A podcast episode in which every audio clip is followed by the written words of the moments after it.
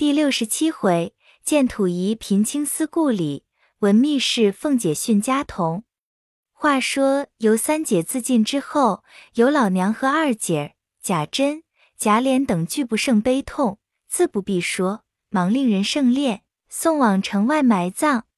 柳香莲见尤三姐身亡，痴情眷恋，却被道人数句冷言打破迷关，竟自结发出家。跟随风道人飘然而去，不知何往。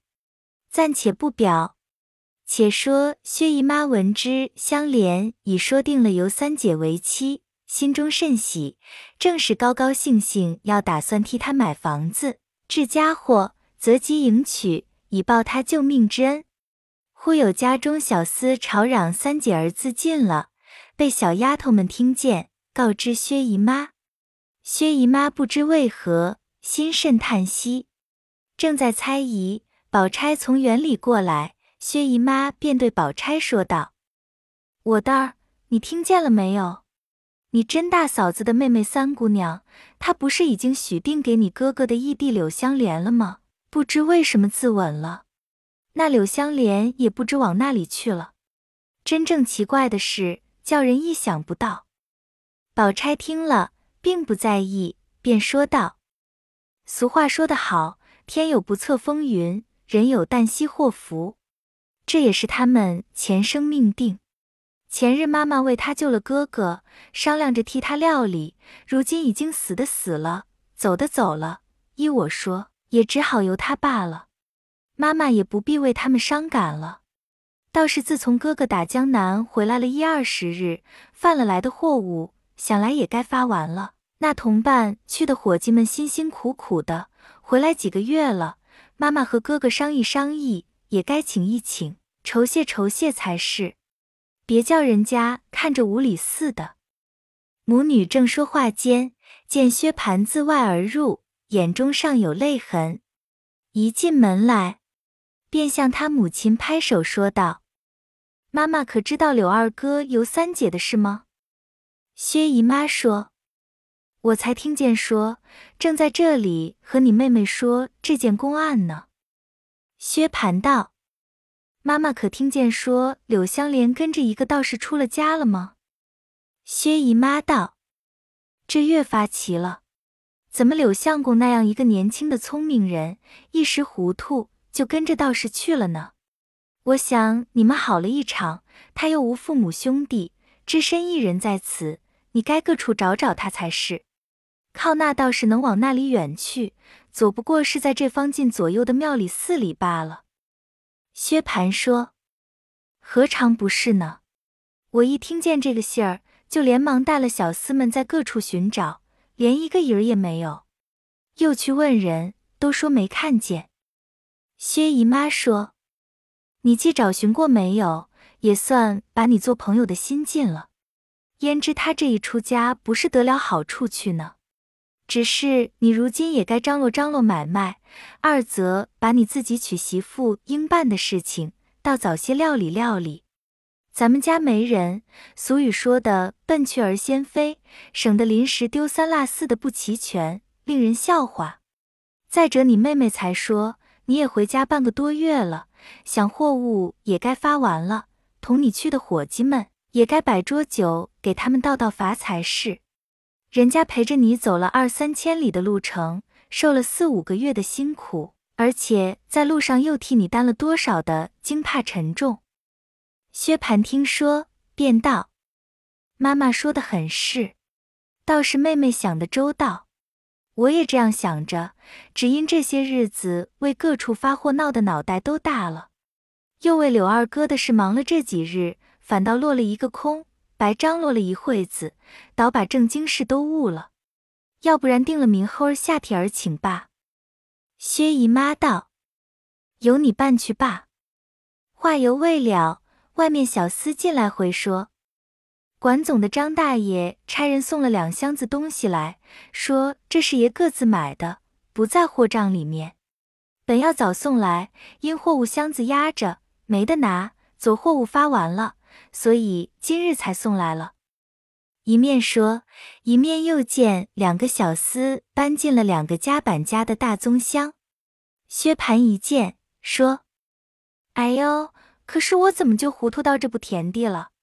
特特的给妈和妹妹带来的东西，都忘了没拿了家里来，还是伙计送了来了。”宝钗说：“亏你说，还是特特的带来的，才放了一二十天。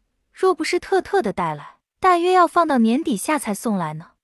我看你也诸事太不留心了。”薛蟠笑道：“想是在路上叫人把魂吓掉了，还没归窍呢。”说着，大家笑了一回，便向小丫头说：“出去告诉小厮们，东西收下，叫他们回去吧。”薛姨妈同宝钗因问：“到底是什么东西，这样捆着绑着的？”薛蟠便命叫两个小厮进来，解了绳子，去了夹板，开了锁，看时。这一箱都是绸缎、绫锦、洋货等家常应用之物。薛蟠笑着道：“那一箱是给妹妹带的，亲自来开。”母女二人看时，却是些笔、墨、纸、砚、各色笺纸、香袋、香珠、扇子、扇坠、花粉、胭脂等物，外有虎丘带来的自行人、酒粒儿、水银罐的打金斗小小子。沙子灯，一出一出的泥人的戏，用轻纱罩的匣子装着；又有在虎丘山上泥捏的薛蟠的小像，与薛蟠毫无相差。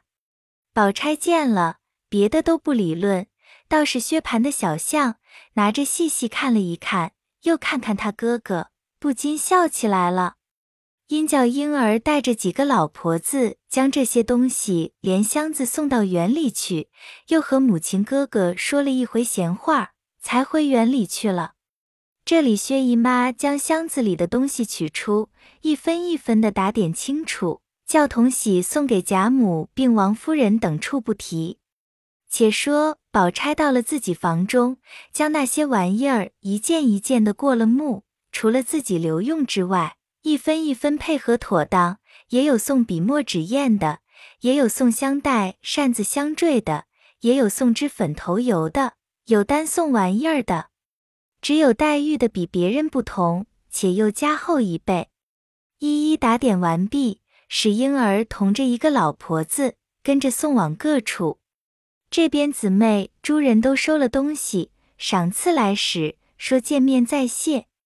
唯有林黛玉看见他家乡之物，反自触物伤情，想起父母双亡，又无兄弟，寄居亲戚家中，那里有人也给我带些土物。想到这里，不觉得又伤起心来了。紫娟深知黛玉心肠，但也不敢说破，只在一旁劝道：“姑娘的身子多病，早晚服药，这两日看着比那些日子略好些。”虽说精神长了一点儿，还算不得十分大好。今宝姑娘送来的这些东西，可见宝姑娘素日看的姑娘很重，姑娘看着该喜欢才是，为什么反倒伤起心来？这不是宝姑娘送东西来倒叫姑娘烦恼了不成？就是宝姑娘听见，反觉脸上不好看。再者，这里老太太们为姑娘的病体，千方百计请好大夫配药诊治。也为是姑娘的病好，这如今才好些，又这样哭哭啼啼，岂不是自己糟蹋了自己身子，叫老太太看着添了愁烦了吗？况且姑娘这病原是素日忧虑过度，伤了血气，姑娘的千金贵体也别自己看清了。紫娟正在这里劝解，只听见小丫头子在院内说：“宝二爷来了。”紫娟忙说：“请二爷进来吧。”只见宝玉进房来了，黛玉让座壁。宝玉见黛玉泪痕满面，便问：“妹妹，又是谁气着你了？”黛玉勉强笑道：“谁生什么气？”旁边紫娟将嘴向床后桌上一努，宝玉会意，往那里一瞧，见堆着许多东西，就知道是宝钗送来的。便取笑说道：“那里这些东西，不是妹妹要开杂货铺啊？”黛玉也不答言。紫娟笑着道：“二爷还提东西呢，因宝姑娘送了些东西来，姑娘一看就伤起心来了。我正在这里劝解，恰好二爷来的很巧，替我们劝劝。宝玉明知黛玉是这个缘故，却也不敢提头，只得笑说道：“你们姑娘的缘故，想来不为别的，必是宝姑娘送来的东西少，所以生气伤心。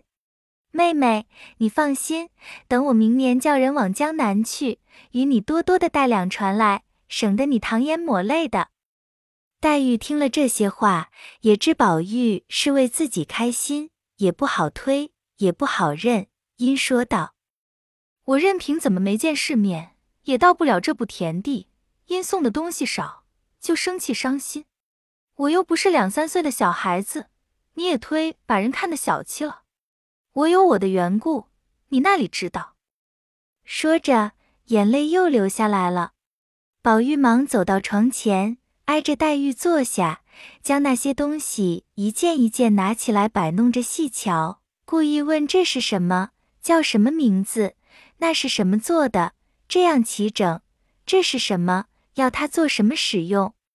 又说这一件可以摆在面前，又说那一件可以放在条桌上当古董儿倒好呢，一味的将些没要紧的话来厮混。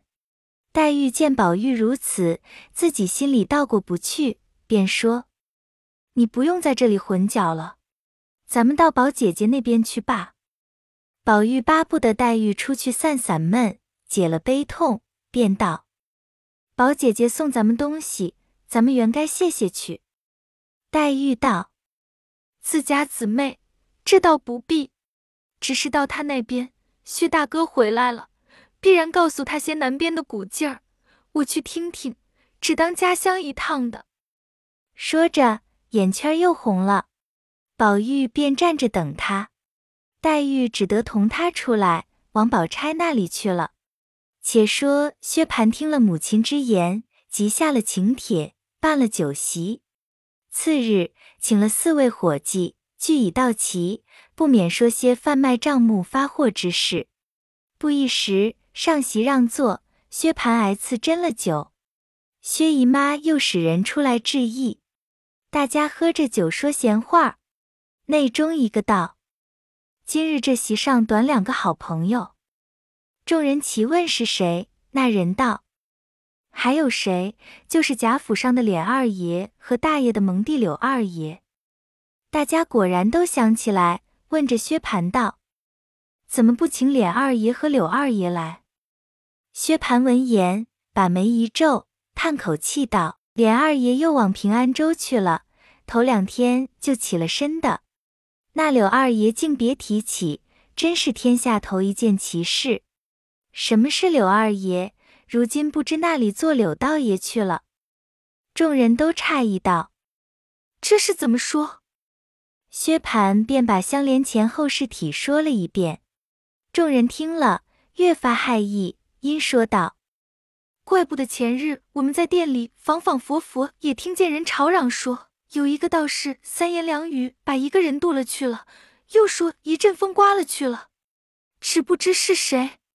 我们正发货，那里有闲工夫打听这个事去，到如今还是似信不信的。谁知就是柳二爷呢？早知是他，我们大家也该劝他劝才是。任他怎么着，也不叫他去。”内中一个道：“别是这么着吧。”众人问怎么样，那人道：“柳二爷那样个伶俐人，未必是真跟了道士去罢。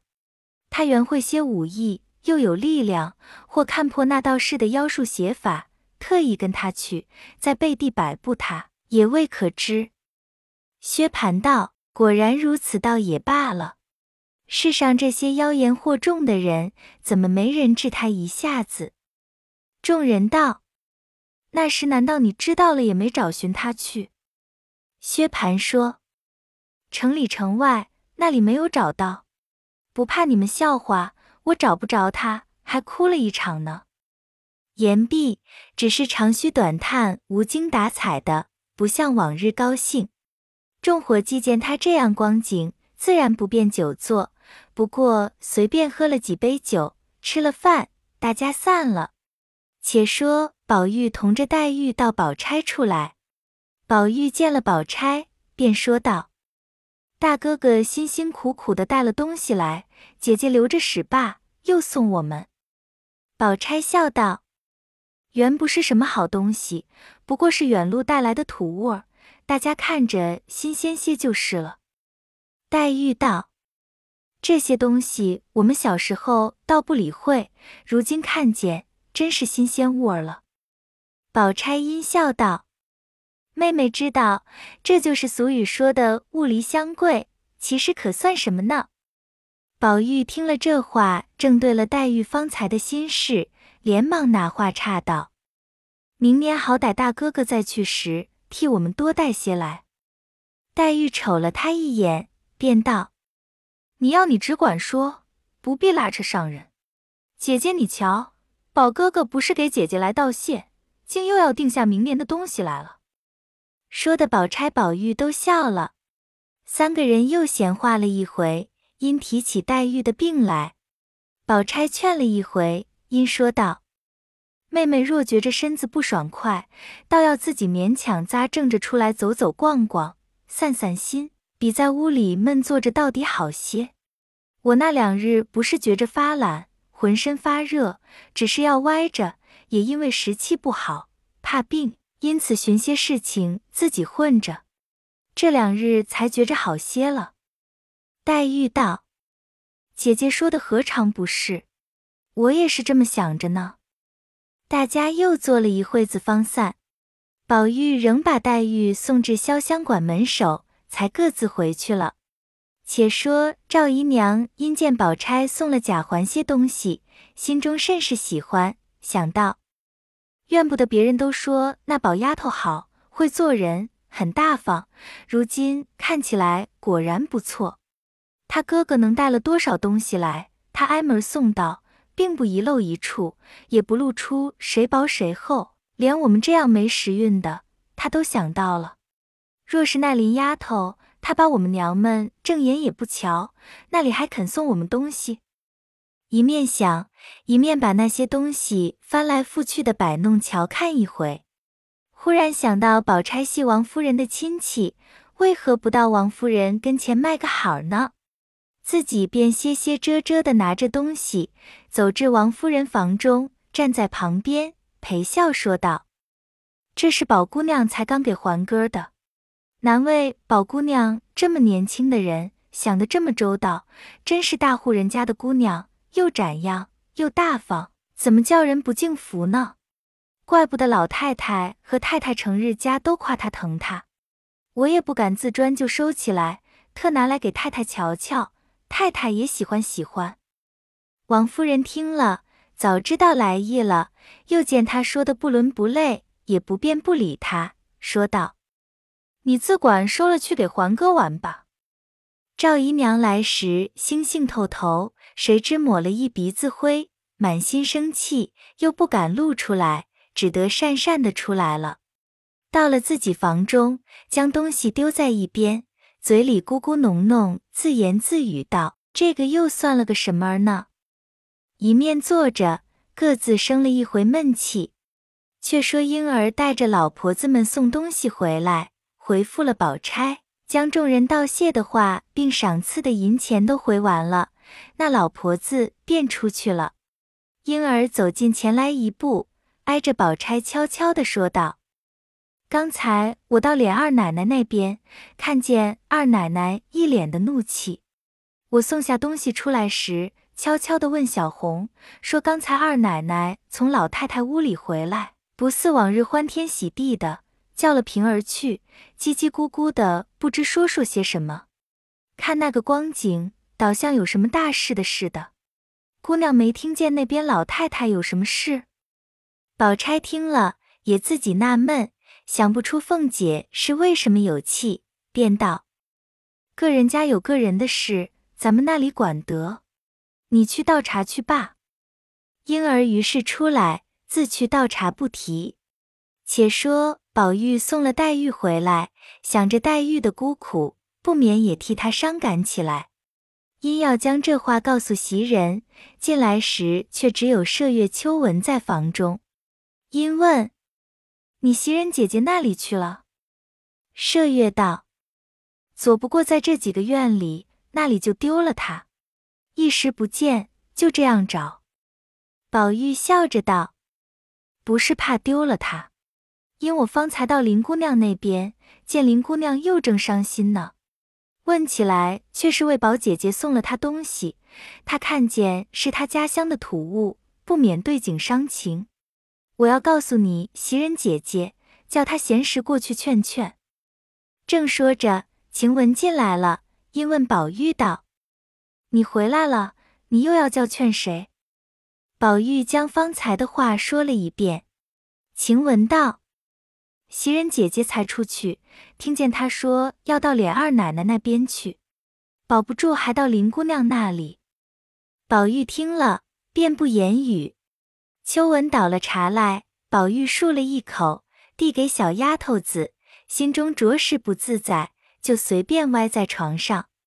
却说袭人因宝玉出门，自己做了回活计，忽想起凤姐身上不好，这几日也没有过去看看。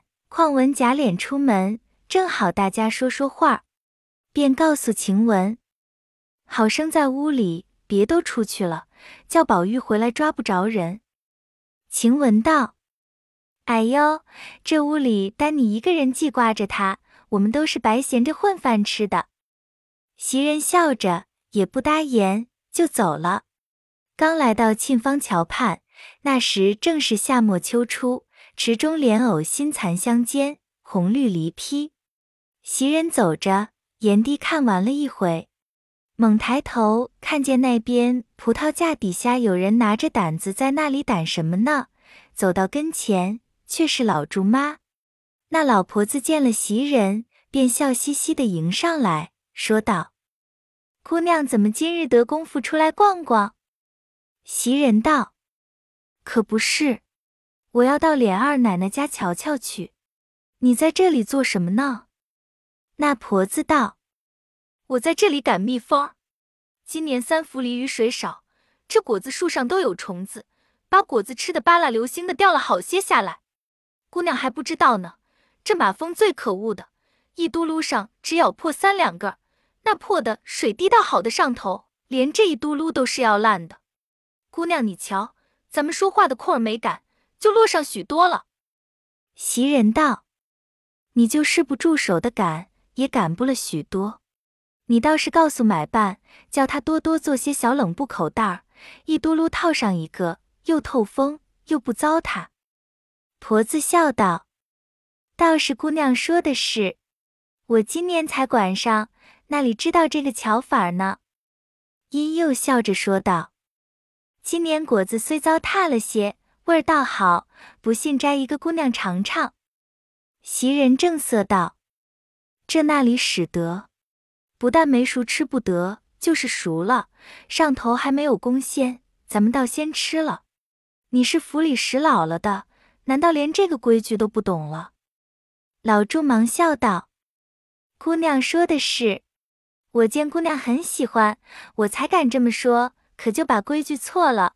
我可是老糊涂了。”袭人道：“这也没有什么，只是你们有年纪的老奶奶们，别先领着头这么着就好了。”说着，遂一径出了园门，来到凤姐这边，一到院里。只听凤姐说道：“天理良心，我在这屋里熬得越发成了贼了。”袭人听见这话，知道有缘故了，又不好回来，又不好进去，遂把脚步放重些，隔着窗子问道：“平姐姐在家里呢吗？”平儿忙答应着迎出来。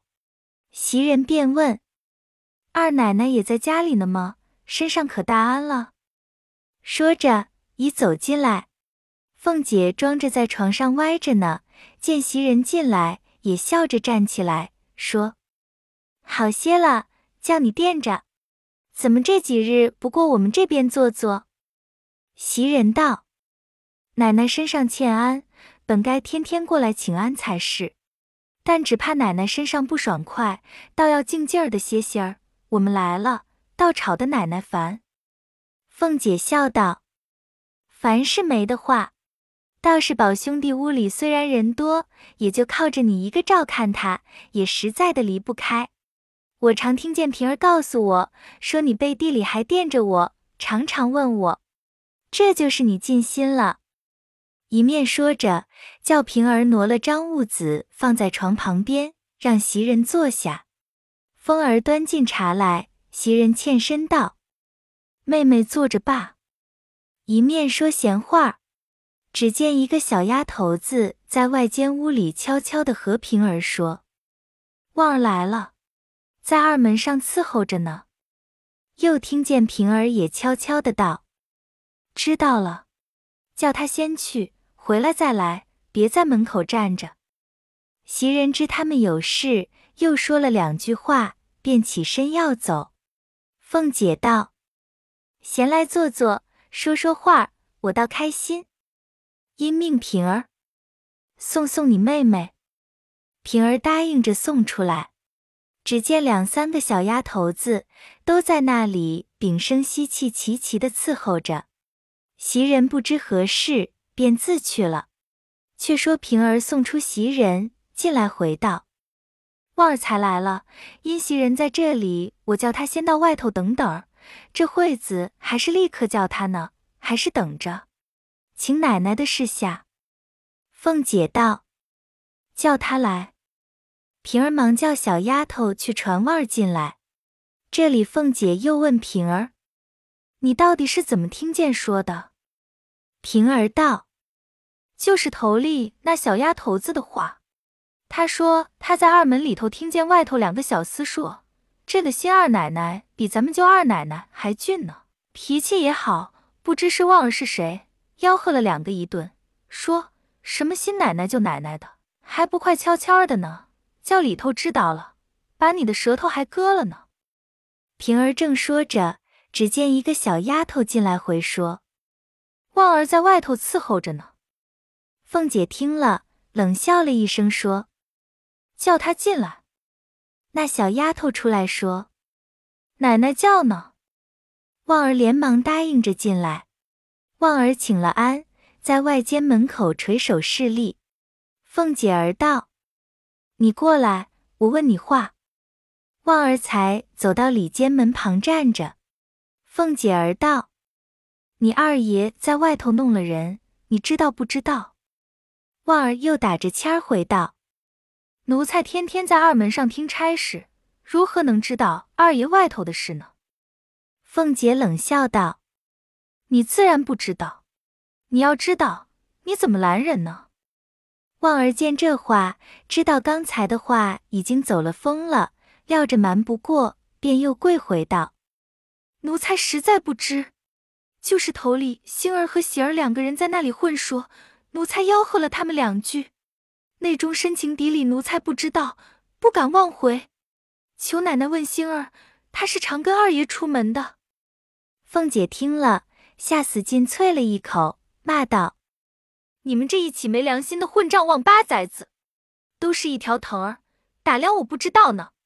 先去给我把星儿那个王八崽子叫了来，你也不许走。问明白了他，回来再问你。好，好，好，这才是我使出来的好人呢。”那旺儿只得连声答应几个事，磕了个头，爬起来出去，去叫星儿。却说星儿正在账房里和小厮们玩呢，听见说二奶奶叫，先唬了一跳，却也想不到是这件事发作了，连忙跟着旺儿进来。旺儿先进去回说：“星儿来了。”凤姐儿厉声道：“叫他。”那星儿听见这个声音儿，早已没了主意了，只得炸着胆子进来。凤姐儿一见，便说。好小子啊，你和你也办的好事啊！你只实说罢。星儿一闻此言，又看见凤姐气色及两边丫头们的光景，早唬软了，不觉跪下，只是磕头。凤姐儿道：“论起这事来，我也听见说不与你相干，但只你不早来回，我知道，这就是你的不是了。你要实说了，我还饶你；再有一次虚言。”你先摸摸你腔子上几个脑袋瓜子。星儿战兢兢地朝上磕头道：“奶奶问的是什么事？奴才童爷办坏了。”凤姐听了一腔火都发作起来，喝命：“打嘴巴！”旺儿过来才要打时，凤姐骂道：“什么糊涂王八崽子！叫他自己打，用你打吗？一会子你再个人打你那嘴巴子还不迟呢。”那星儿真个自己左右开弓，打了自己十几个嘴巴。凤姐儿喝声站住，问道：“你二爷外头娶了什么新奶奶？旧奶奶的事，你大概不知道啊？”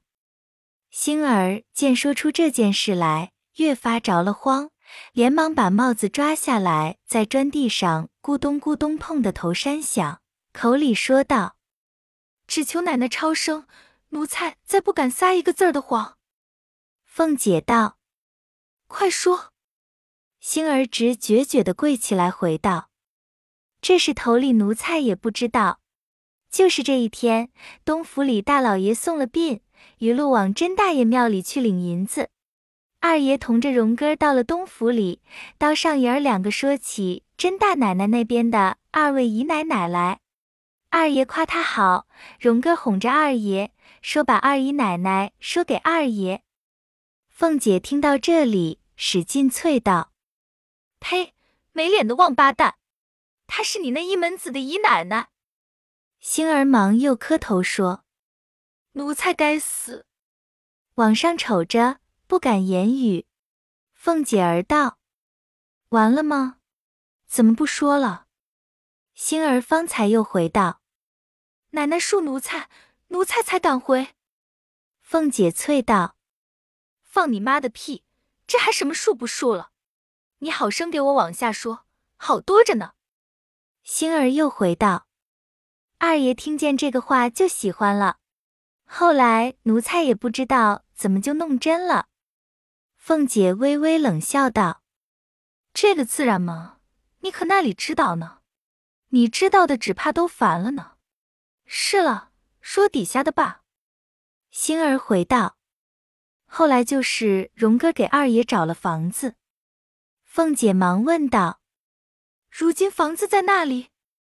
星儿道：“就在府后头。”凤姐儿道：“哦。”回头瞅着平儿道：“咱们都是死人啊，你听听。”平儿也不敢作声。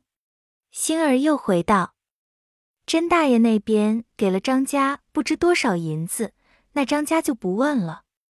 凤姐道：“这里头怎么又扯拉上什么张家李家咧呢？”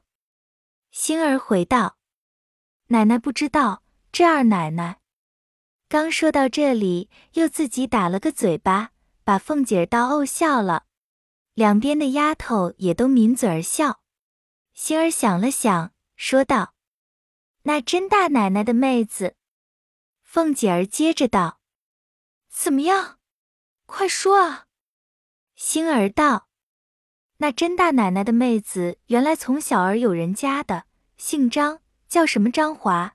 如今穷的带好讨饭，甄大爷许了他银子，他就退了亲了。”凤姐听到这里，点了点头，回头便望丫头们说道：“你们都听见了？小王八崽子，头里他还说不知道呢。”星儿又回道：“后来二爷才叫人裱糊了房子，取过来了。”凤姐道：“打那里取过来的？”星儿回道：“就在他老娘家抬过来的。”凤姐道：“好罢咧。”又问：“没人送亲吗？”星儿道：“就是荣哥，还有几个丫头老婆子们，没别人。”凤姐道：“你大奶奶没来吗？”星儿道：“过了两天，大奶奶才拿了些东西来瞧的。”凤姐笑了一笑，回头向平儿道：“怪到那两天二爷称赞大奶奶不离嘴呢。”掉过脸来，又问星儿：“谁服侍呢？”自然是你了。星儿赶着碰头不言语。凤姐又问。前头那些日子，说给那府里办事，想来办的就是这个了。星儿回道：“也有办事的时候，也有往新房子里去的时候。”凤姐又问道：“谁和他住着呢？”星儿道：“他母亲和他妹子。昨他妹子个人抹了脖子了。”凤姐道：“这又为什么？”星儿遂将柳香莲的事说了一遍。凤姐道：“这个人还算造化高，省了当那出名的旺八。”因又问道：“没了别的事了吗？”星儿道：“别的事奴才不知道。奴才刚才说的字字是实话，一字虚假。奶奶问出来，只管打死奴才，奴才也无怨的。”凤姐低了一回头，便又指着星儿说道。你这个猴儿崽子就该打死！这有什么瞒着我的？你想着瞒了我，就在你那糊涂爷跟前讨了好了。你新奶奶好疼你，我不看你刚才还有点怕劲儿，不敢撒谎，我把你的腿不给你砸折了呢。说着喝声起去，星儿磕了个头，才爬起来，退到外间门口，不敢就走。凤姐道：“过来。”我还有话呢，星儿赶忙垂手静听。凤姐道：“你忙什么？新奶奶等着赏你什么呢？”星儿也不敢抬头。凤姐道：“你从今日不许过去，我什么时候叫你，你什么时候到。迟一步儿，你试试。出去吧。”星儿忙答应几个事，退出门来。凤姐又叫道。星儿，星儿赶忙答应回来。凤姐道：“快出去告诉你二爷去，是不是啊？”星儿回道：“奴才不敢。”凤姐道：“你出去提一个字儿，提防你的皮。”星儿连忙答应着，才出去了。凤姐又叫：“旺儿呢？”旺儿连忙答应着过来。凤姐把眼直瞪瞪的瞅了两三句话的功夫，才说道：“好旺儿，很好，去吧。外头有人提一个字儿，全在你身上。”旺儿答应着也出去了。凤姐便叫倒茶，小丫头子们会意，都出去了。这里凤姐才和平儿说：“你都听见了，这才好呢。”平儿也不敢答言。只好陪笑。凤姐越想越气，歪在枕上，只是出神。忽然眉头一皱，计上心来，便叫平儿来。平儿连忙答应过来。凤姐道：“我想这件事竟该这么着才好，也不必等你二爷回来再商量了。未知凤姐如何办理，下回分解。”